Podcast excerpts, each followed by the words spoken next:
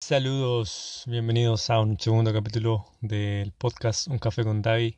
Hoy, como dice el título, te queremos compartir un poco de finanzas, temas financieros. La palabra que nos convoca hoy es apalancamiento. En palabras simples, apalancamiento es endeudarse para conseguir algo y ese algo, en este caso, puede ser echar a andar un negocio, puede ser eh, construir algo y sacarle rentabilidad. Esta palabra se ocupa mucho en bienes raíces, por ejemplo. Se da que una persona o una empresa va con un banco, eh, piden un préstamo o con un, con un, inversionista, piden un préstamo y con ese préstamo eh, se permiten construir un edificio, por ejemplo, de departamentos. Luego lo que hacen es vender los departamentos una vez que está finalizado el proyecto o arrendarlos y esto, esto genera dinero, genera rentabilidad y no sé, quizás 5 a 10 años, que es el tiempo en el que pidieron el préstamo, ellos ya van a tener el, el dinero recaudado del préstamo, lo van a devolver con sus intereses correspondientes y a la vez ellos van a obtener eh, un activo eh, simplemente por endeudarse en el fondo.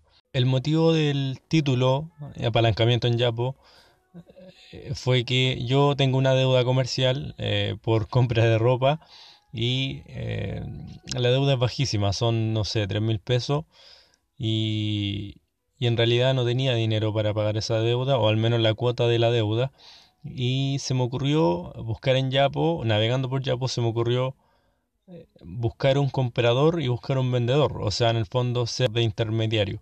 Y lo hice, busqué una persona que vendía un videojuego de PlayStation 3 y también busqué una persona que buscaba comprar videojuegos de la misma consola. Entonces me puse en contacto con la persona que lo vendía, lo compré y me puse en contacto con la persona que lo quería comprar y se lo vendí.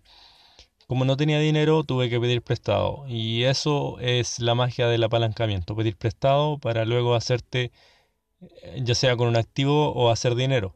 Y no solamente en, los bienes raíces se puede aplicar, te lo, te lo estoy demostrando ahora, también se puede hacer eh, en el día a día, en lo cotidiano.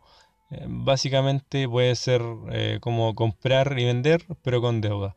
En palabras simples, eso es el apalancamiento.